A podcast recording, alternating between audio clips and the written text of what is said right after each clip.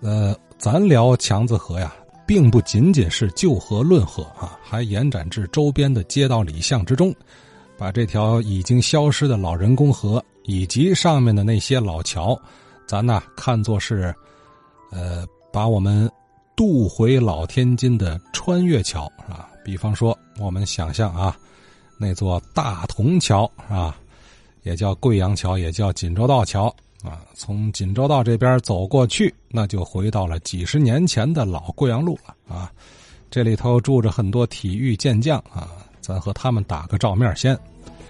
呃，尤其是周家兄弟二人在摔跤这个圈子里啊，交谈啊，很是出名。之前这里的老邻居张子勋先生有过一些回忆，特别还提到了周家兄弟当年在南市三木馆教场长学期间。发生过和北京名将满宝珍之间的一段，呃，译文啊，译文，听起来很过瘾。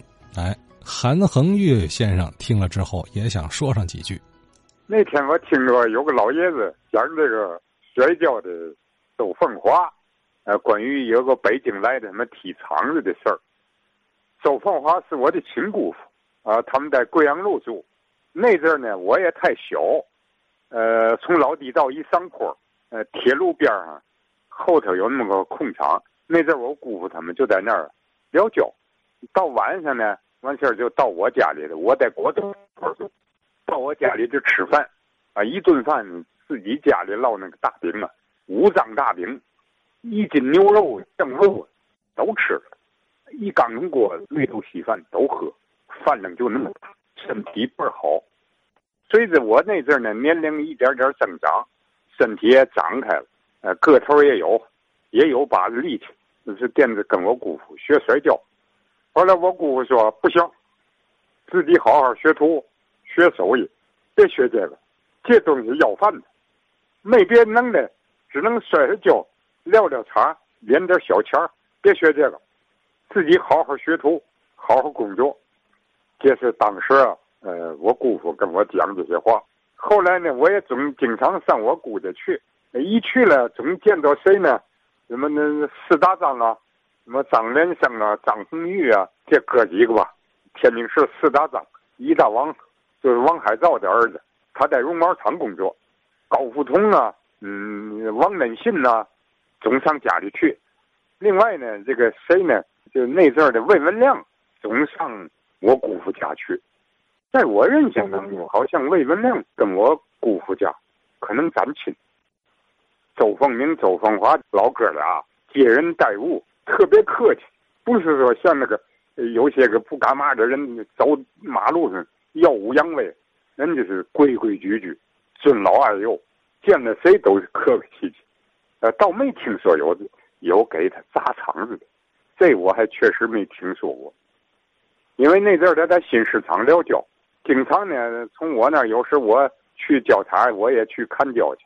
这个老哥几个在那儿一坐，不干嘛生马蛋子，出手不对了，一喊没有，立刻就得撒手，因为年轻他不懂，这这姿势出去以后，也许你不撒手，胳膊折了，腿折了。一喊没有，老哥几在那儿盯。那周凤鸣呢，我知道是我姑父的哥哥，他一解放。就去了八一队当教练，一直到退休。那我去时啊，我周凤鸣啊在楼下住，我管周凤鸣叫五百，我管周凤华呢就得叫姑父。六爷是周凤华，五爷是周凤鸣，四爷是周凤荣。哎，四爷我不太清楚，因为我光知道这老哥老爷俩。因为呢，他们俩人在一院住，我姑父呢周凤华行六，周六爷。歪嘴怪侠嘛，因为他有一阶段可能因为中风是嘛，嘴歪，练武的人受了大风。后来我姑父跟我说过嘛呢？我从小就有那么个印象。我姑父说，像这个摔跤这个东西，这门技艺啊，从山西应县传过来。他们那阵年轻啊，有时候这个老摔跤的老哥几个、老爷几个们，就去山西应县去祭奠那个发明人。呃，具体叫嘛我不知道，就是在五台山横山里头有个应县乃至悬空寺，说这个中国的自由式摔跤，也叫灌跤吧，是从人家山西应县传过来的，是不是真的？有知道的老爷子们啊，批评指正吧。好啊，韩先生，最后说这个从应县传过来，这个还真是头回听啊。咱知道这好像说是这灌胶啊，从嗯清宫啊满族人他们练啊，或者是从呃蒙古啊那那那边传过来。哎，这个应县是是老老老爷儿几个，老几位前辈是干嘛去呢？这应县，嗯。崇文尚武天津卫，昨天咱是以文开幕，今儿咱是以武当先啊！这个周家兄弟啊，我印象啊是个老哥仨啊，都是交谈颇有名望的前辈了。呃，天津这方面呢，他也是人才济济啊，就很仿佛相声曲艺界随便一位拿出来，全国范围里一比，那都是顶级的，这能耐人都扎堆儿啊。